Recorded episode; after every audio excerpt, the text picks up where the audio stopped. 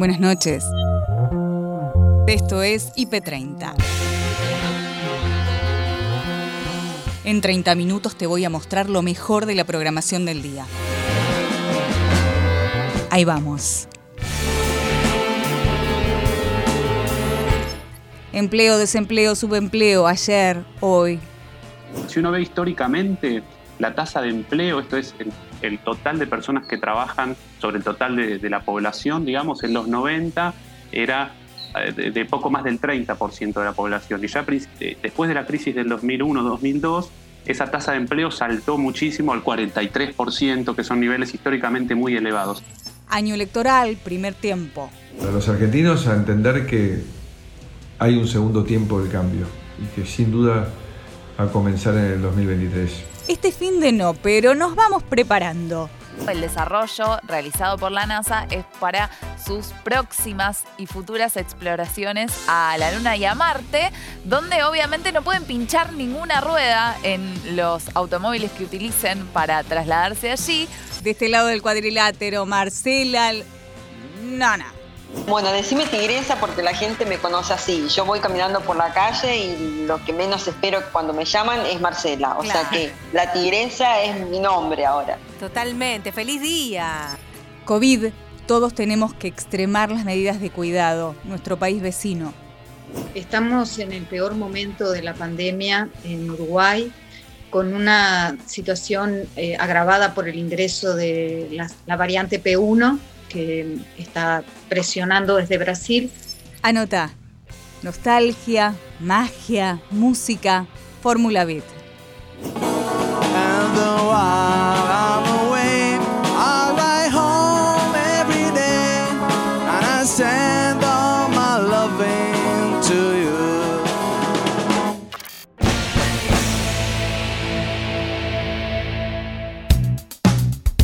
Viernes lluvioso, fin de igual, prepárate. La información de hoy es XL y arrancamos con la mirada de Noelia Barral Grijera, Gabriel Sued.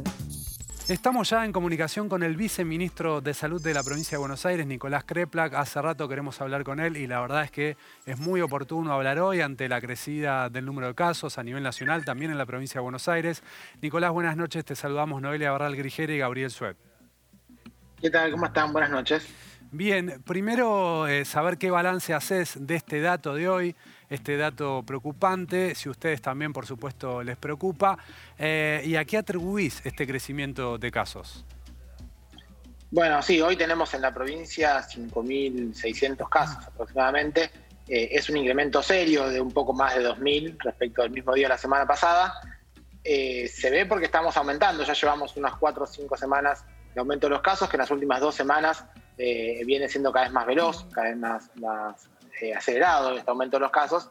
En el día particularmente de hoy puede ser que haya algo también eh, de, lo que no se vio como aumento en el día feriado que tuvimos en el medio, así que probablemente no sea exactamente la cantidad que estamos viendo hoy, porque es una semana distinta al tener un feriado en el medio, y la semana que viene también lo será, producto también de Semana Santa, que es, difícil de, hacer el día a día, pero sí sirve cuando uno hace la comparación de los datos semanales, y ahí vemos que el incremento de la provincia de Buenos Aires está a expensas especialmente del AMBA. En el interior de la provincia no hay un incremento, lo estamos viendo en el Gran Buenos Aires. Así que se ve un incremento de casos que nosotros observamos debido al aumento de la circulación de las personas, las actividades como las clases. Por el momento no podemos atribuírselo a la presencia de cepas de mayor velocidad de transmisión, porque si bien venimos monitoreando no encontramos eh, que, estén relacionadas con este aumento de los casos, pero sí se está viendo en toda la región ya hace varias semanas han aumentado fuertemente la cantidad de casos y bueno, era esperable que suceda en nuestro país, por eso veníamos avisando que tenemos que refortalecer las medidas de cuidado pensando en esta, la segunda ola.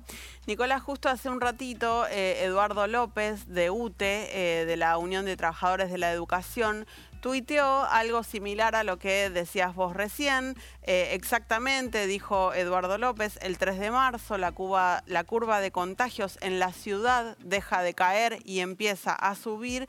¿Qué pasó el 3 de marzo? Se cumplieron justo 14 días de la fecha de inicio improvisado del ciclo lectivo en la ciudad de Buenos Aires. Para vos, ¿hay eh, una relación directa entre el regreso a las clases presenciales y la suba de los contagios? Bueno, en epidemiología es muy difícil hablar de relaciones directas o de causas directas. Eh, es cierto que, por qué razón todo el año pasado no estuvimos con clases presenciales. Y bueno, porque es una de las cosas que claramente eh, podría generar aumento de los contagios. Es lo que ha sucedido ahora, nosotros venimos monitoreando eh, las clases y los, y los contagios.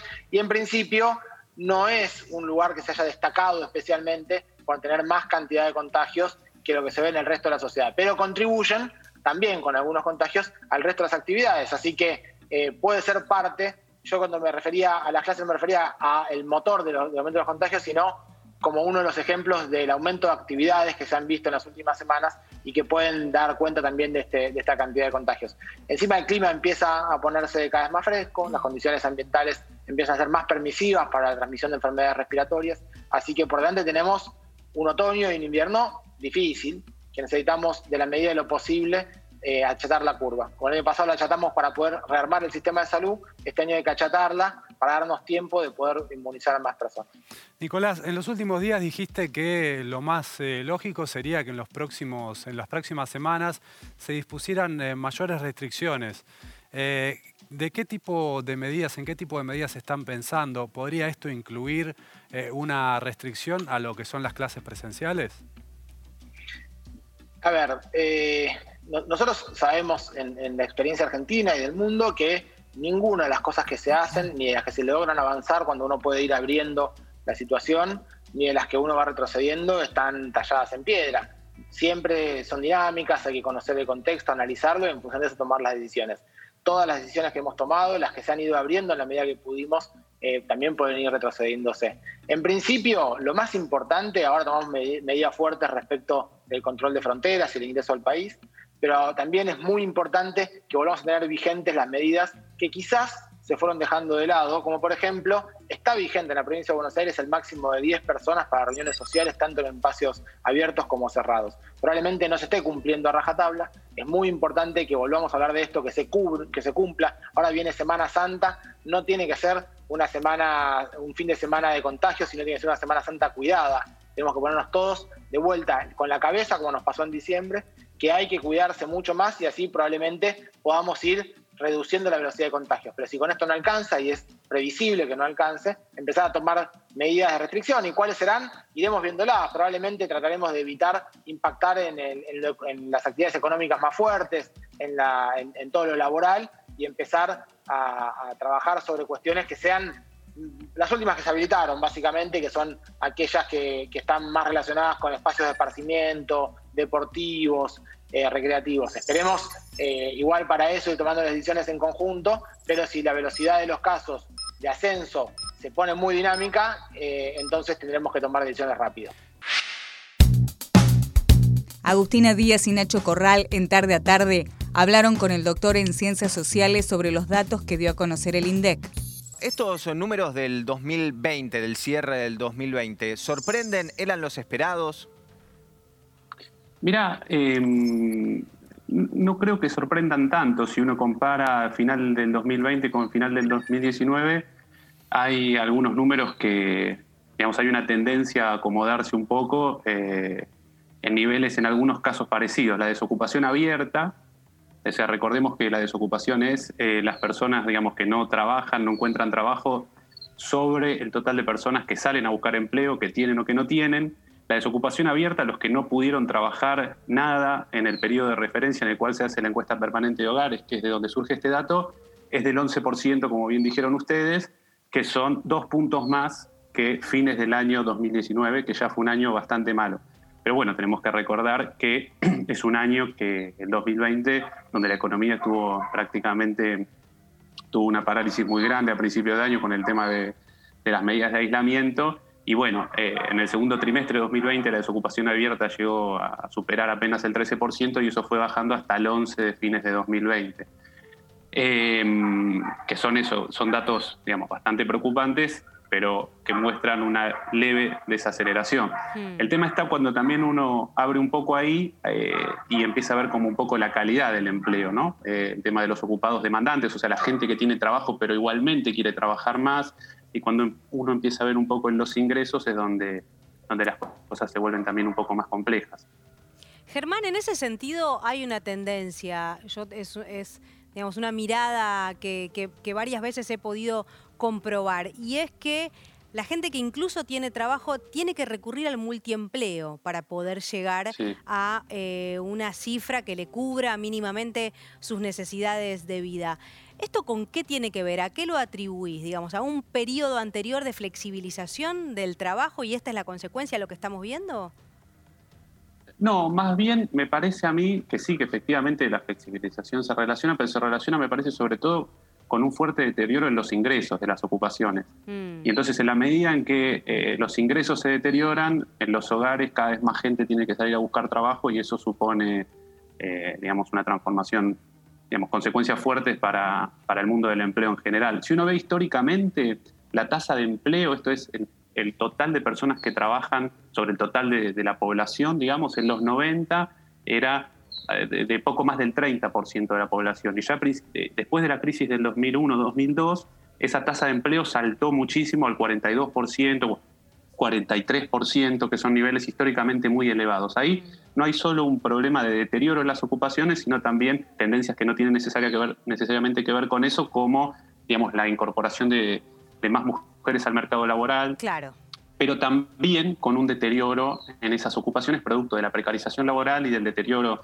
en, los, ingresos, en los, salarios, porque efectivamente uno ve que la ocupación llega a techos históricos, pero la desocupación no baja a pisos históricos. ¿Por qué?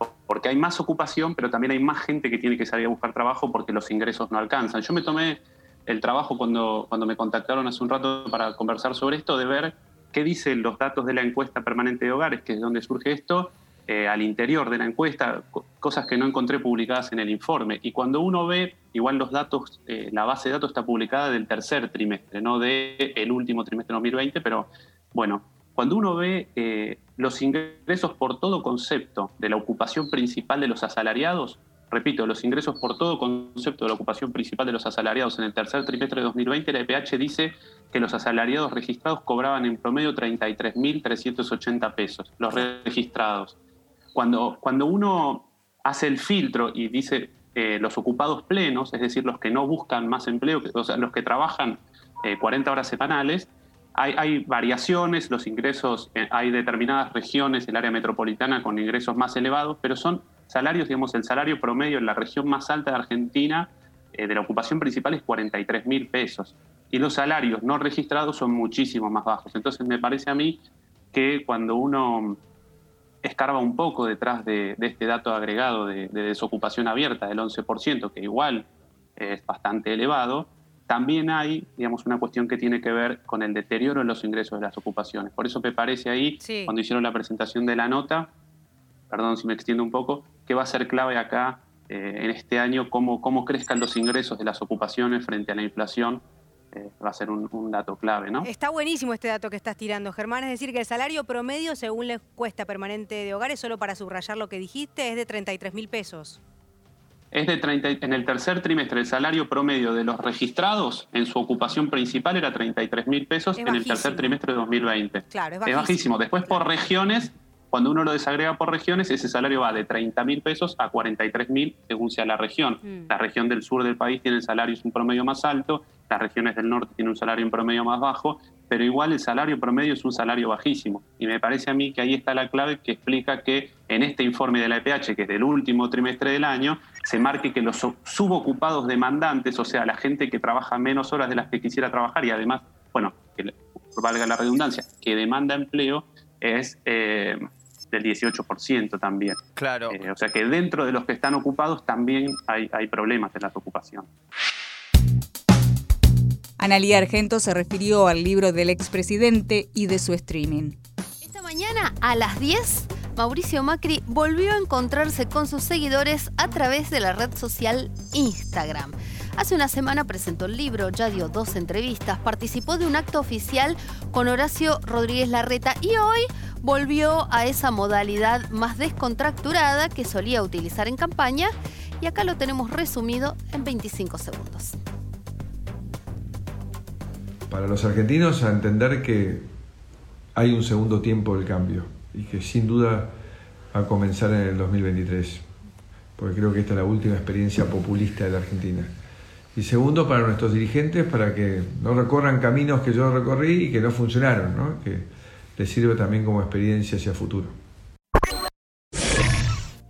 Macri buscó hacer algo de autocrítica, eh, dijo que el presidente no es el presidente, que no es Alberto Fernández quien gobierna, y después habló de cosas más descontracturadas. Por ejemplo, dijo que usa camisa celeste porque lo manda su mujer. Ah, y contó por qué el otro día hizo un Zoom con Juntos por el Cambio desde la cama y que su mujer, Juliana Aguada, estaba detrás en camisón. Dijo que él ahora hace multitasking y que entonces como hace varias tareas a la vez, bueno, volvió del gimnasio, que no era que recién se levantaba, que no era cada hora de dormido, sino que volvía del gimnasio, se sentó y no se dio cuenta que estaba sentado en la cama y que detrás estaba Julián Aguada. Eh, eso con respecto a Mauricio Macri.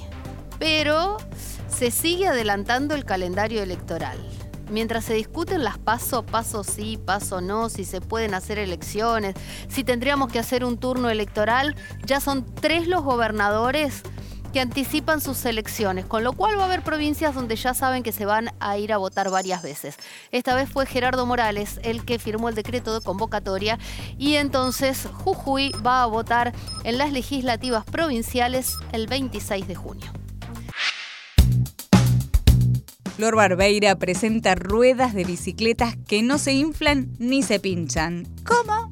En este caso en particular me llamó la atención la noticia porque estaba aplicada a bicicletas, pero en realidad son neumáticos que se pueden aplicar a todo tipo de eh, automóviles también. De hecho, el desarrollo realizado por la NASA es para sus próximas y futuras exploraciones a la Luna y a Marte, donde obviamente no pueden pinchar ninguna rueda en los automóviles que utilicen para trasladarse allí porque se les va a complicar. Entonces desarrollaron un tipo de tecnología que lo aplicaron también a bicicletas. Y estas ruedas lo que tienen que son espectaculares. Yo no sé si ustedes eh, andan en bicicleta, yo soy fan de la bicicleta, de hecho estoy un poco preocupada porque vine en bicicleta y estoy viendo atrás mío una nube bastante turbia que esperemos que no se active cuando salgamos de acá y si no, bueno, me mojaré un poquito como ya me ha pasado reiteradas veces.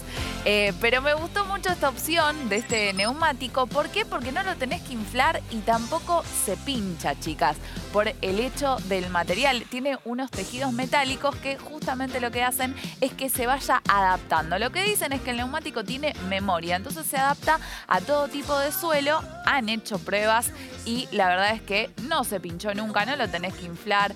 La verdad que es el sueño del pibe y de la piba, te digo. yo me compré un inflador para la bicicleta, chicas, y cada vez que intento inflarla la desinflo. No sé qué es lo que pasa Yo vi en las historias de Flor Barbeira que estaba sufriendo y que incluso ella mostró testigos de esta situación. Atención al consumidor, Flor. ¿Cómo no empezamos Atención al antes consumidor. Me estafaron, me vendieron un inflador que desinfla. Sí. Sí, es terrible eso. Yo no sé, la llevo cada dos por tres a la bicicleta. Se, pon- se pone, se puso Maxi. Y para mí que me ve y se pincha sola la bicicleta. Bueno, acá tenemos la, la Andá de solución y podemos usar las ruedas de la NASA y no vamos a tener ningún tipo de problema. No hay que inflarla y no se pincha tampoco. Agustina Díaz y Nacho Corral en tarde a tarde entrevistaron a. Sí, Agus, es la tigresa. ¿Te digo Marcela o te digo tigresa? Yo te quiero decir tigresa. Hola, ¿cómo están? Bueno, decime tigresa porque la gente me conoce así. Yo voy caminando por la calle y lo que menos espero cuando me llaman es Marcela. O sea que la tigresa es mi nombre ahora. Totalmente. ¡Feliz día! Muchísimas gracias. Claro, pero es un feliz día, es como si a Sarmiento se le dijera feliz día del maestro, básicamente. Sí, ¿no? O sea, es muy raro, suena muy raro.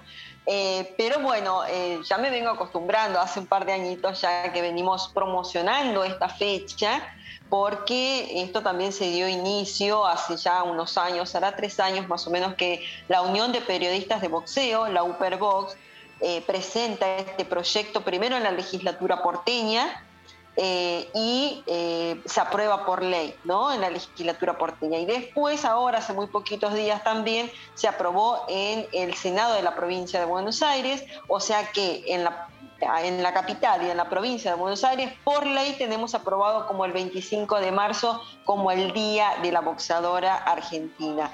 Y la verdad que bueno, es como una batalla ganada después de tantas luchas, idas y vueltas y consagraciones, ¿no? O sea, yo eh, soy la más orgullosa de poder decir que este eh, día nos lo ganamos con trabajo, con trabajo, esfuerzo y dedicación. Sin ninguna duda, Tigresa, por supuesto. ¿Cuál es la situación hoy de las mujeres boxeadoras en la Argentina? Bueno, la verdad que estamos de parabienes todas las mujeres boxeadoras en nuestro país. Hay ocho campeonas mundiales y, realmente eso deja ver que, está muy bien parado el boxeo eh, argentino en, el ámbito internacional, ¿no? Hmm. y, la verdad que, bueno, tenemos un solo campeón mundial hombre, o sea que estamos, pero súper, súper bien con todo esto. Eh, aparte, eh, te puedo decir que también eh, en los próximos Juegos Olímpicos vamos a tener representantes femeninas en las Olimpiadas. así que bueno, eso también era algo que nos faltaba por, por conseguir y bueno, ya, ya lo estamos ahí, ya lo tenemos ahí en, a la vuelta de la esquina, ¿no? Sí, Tigresa, me imagino que hace 20 años fue el punto, como decías vos, el punto fundacional para tratar de romper un montón de prejuicios que deben haber existido alrededor del boxeo y las mujeres y vos llevaste adelante esa bandera y lo pudiste conseguir para que hoy el boxeo femenino esté en el lugar que está. ¿Te acordás cómo fue hace 20 años y todas las cosas que tuviste que enfrentar para poder conseguir esa primera licencia profesional? ¿Cómo olvidarlo? O sea, yo siempre digo que luché más debajo del ring que arriba del ring. Eh, he tenido que, superar muchísimos prejuicios, preconceptos que pensaban, ¿viste? O sea, tener que cambiar este mundo machista. Ustedes bien saben que hace 20 años atrás las mujeres solamente estaban para la casa, para lavar los platos y para cuidar a los chicos. Cuando una mujer decía que quería salir a trabajar, ya estaba mal vista. Cuando una mujer decía que quería hacer política, también cuando una mujer, mucho más, decía que quería hacer boxeo, decía directamente que estaba loca, ¿no? Absolutamente. Y he tenido que superar, he tenido que superar todos esos prejuicios, esos preconceptos que, tenía la sociedad para con nosotras en su principio. Eh, y bueno, también eh, lidiar con la dirigencia de la FAB, eh, que si bien hoy en día puedo decir que tenemos una de las mejores reglamentaciones de Sudamérica, también tengo que decir que se tardó cuatro años y que la verdad que fue muy, muy duro poder esperar esos cuatro años sin poder boxear acá en el país, ¿no? Mm. Sí, por supuesto, Tigresa, pero fuiste abriendo ese camino, ¿no? Para todas las que vienen después. Y eso también me parece que es motivo de orgullo y celebración hoy, 20 años después, ¿no? Porque, bueno, ser quien va haciendo la huella es todo un mérito. Obviamente que sí, la verdad que, bueno. Eh, a ver, yo a veces me pongo a pensar y miro ¿no? hacia atrás y digo, eh, a ver, eh, yo abrí las puertas, ¿sí? Eh, encaminé o encuadré a un montón de, mujeres para que puedan lograr todo esto, pero yo todavía sigo activa, o sea, a veces es momento de dar como un paso hacia atrás o para el costado y, mirar nuevamente todo eso que yo he hecho como para poder disfrutarlo. Como vos decías al principio, es como decirle feliz día del maestro a Sarmiento, ¿no? Sí, se siente como extraño porque fue una lucha en el cual no lo hice solamente para mí, ¿sí? O sea, lo hice para miles y miles de mujeres que hoy en día están boxeando y, que realmente les gusta y aman este deporte. Y gracias a vos, eh, Tigresa, las nuevas generaciones también se están acercando más al boxeo femenino, que lo empiezan a tomar como una alternativa para profesionalizarse directamente. Lo estamos viendo con el fútbol femenino en este caso, donde la profesionalización todavía es una deuda, más allá que hay clubes que ya lo están llevando adelante, todavía cuesta vivir del fútbol femenino. ¿Para las boxeadoras se puede vivir del boxeo femenino? Mira, esa es otra de las batallas todavía que están pendientes, ¿no? Nuestra materia pendiente. Tal vez yo ya no lo voy a disfrutar, pero no voy a descansar hasta que podamos tener en igualdad de condiciones los pagos eh, de las campeonas y de los campeones mundiales. No, todavía no se puede vivir del boxeo.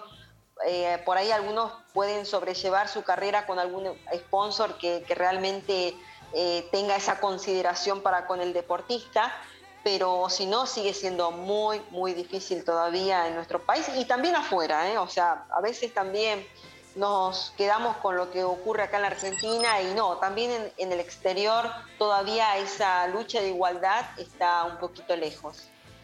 Tigres, hay otra cosa que, otro camino que vos también abriste, lo mencionabas hace un ratito cuando te referías a la situación de las mujeres en el país, es el de la política, ¿no? Una mujer, una campeona argentina del deporte que también incursionó, hizo trabajo de territorio, ¿no? En, en la política de nuestro país. ¿Cómo estás con eso?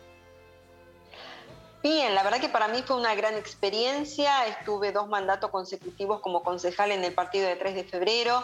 Eh, realmente con muchas ganas de volver. Recordemos que son años de elecciones, pero si bien no apunto a ningún cargo, bueno, uno sigue trabajando a esto, en esto, perdón, y cuando uno entra en la política ya no se va nunca más. O sea, de alguna u otra manera sigue militando, sigue transitando por, por, este, por este mundo y bueno, realmente fue una gran experiencia para mí también, ¿no?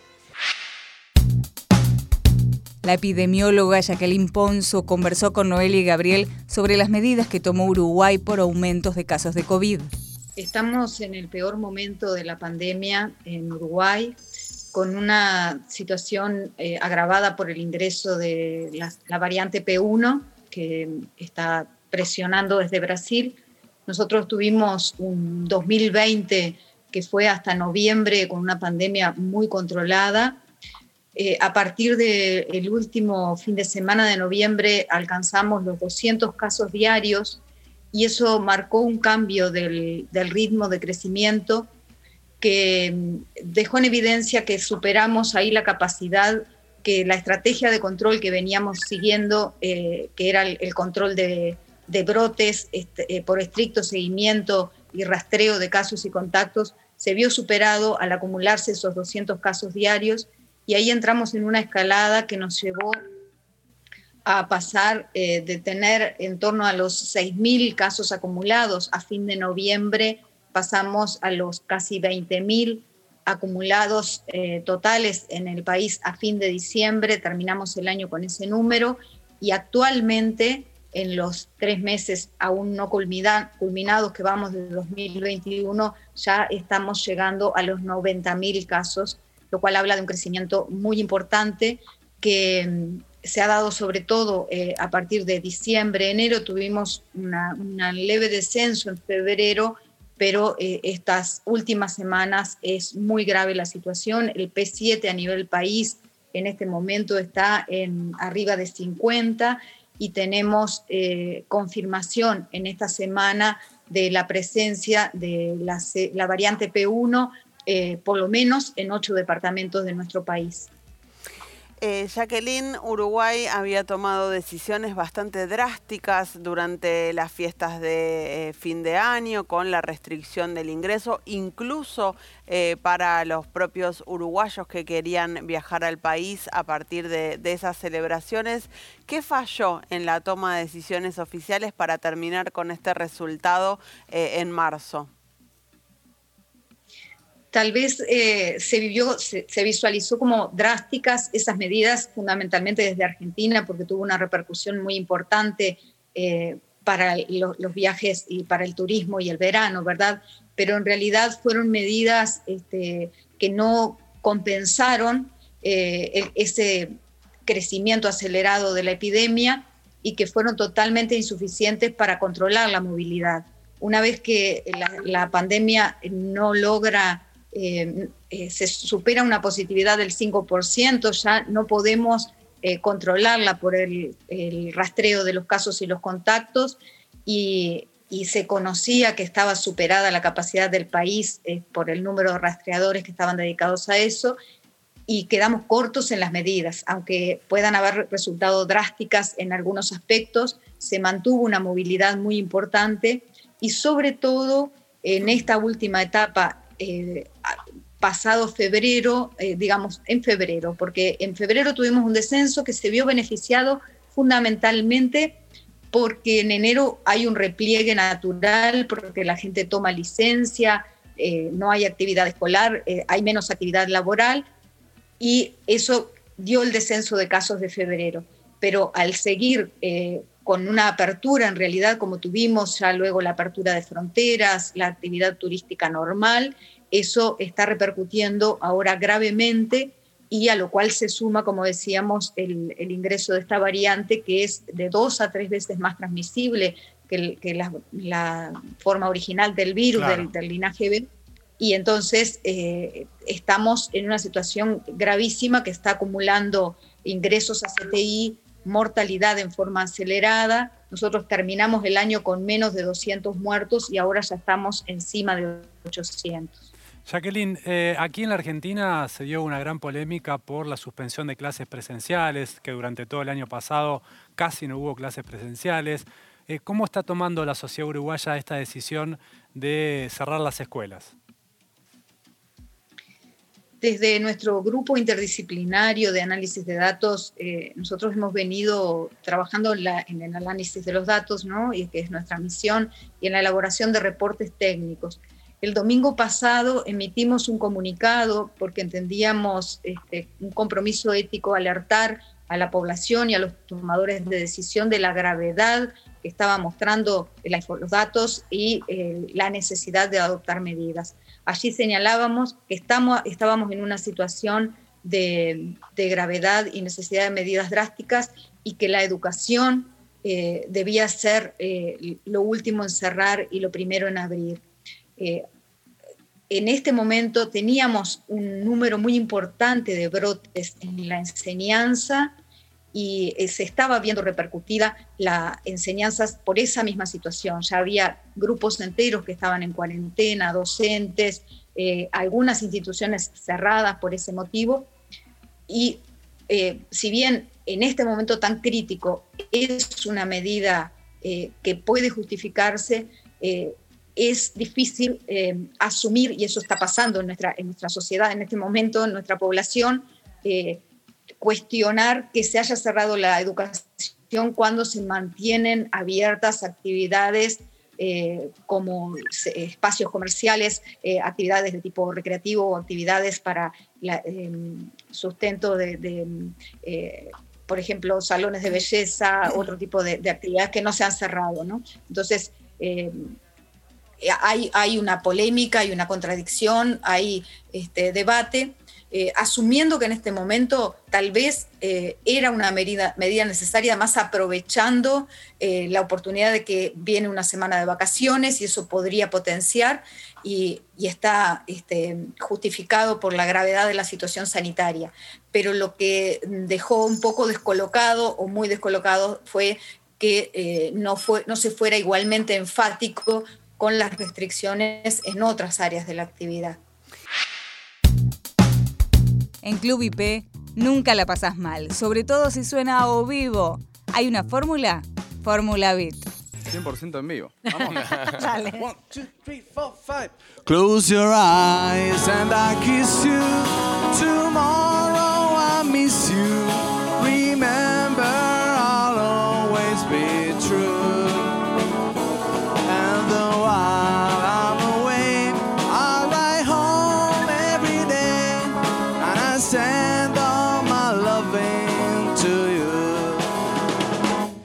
I'll pretend that I'm kissing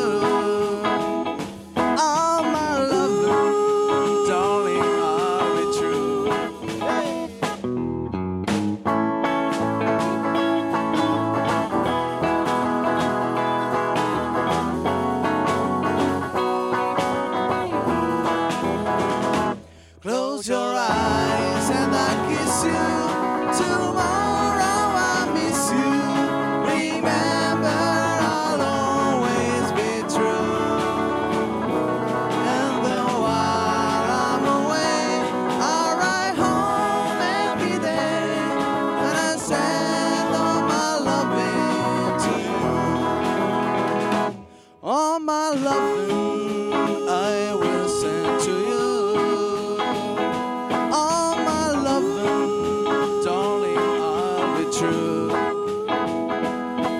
My my my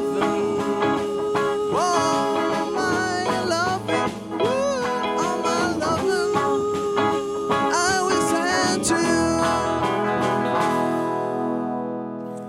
Bravo.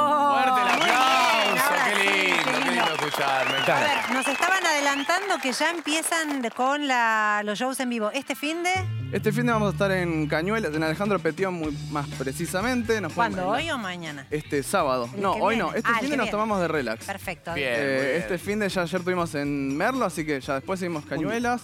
Estamos en San Vicente, vamos a estar en Tigre, vamos a estar por todos lados. La verdad que si me, si me tengo que acordar todo eso. No, olvídate, ya pero tienen siempre varias hacen fechas. giras, por supuesto. Todos los fines de semana estamos tocando. Todo el territorio nacional hacen giras constantemente y han hecho también en el plano latinoamericano, digo, ustedes también. Han recorrido mucho. ¿Dónde se ve un fanatismo en el plano latinoamericano por los Beatles? Nosotros tocamos mucho por, por lo que es conurbano y eso nos fascina, pero saliendo de Argentina, Saliendo de Argentina. Argentina en Brasil está a full el furor Beatle y más porque, bueno, recibiendo a argentinos que estamos Claro. allá es también es, es imponente. Bien, ¿se debe a algo en particular o...? ¿Cómo? A la belleza de, de Iván. A la belleza de Sí, Iván. generalmente. Es No eso, lo quería por- decir Por yo. eso es el fanatismo. No está dicen bien. lo mismo de mí, pero bueno. Modesto. Al lado tuyo, viste, bueno.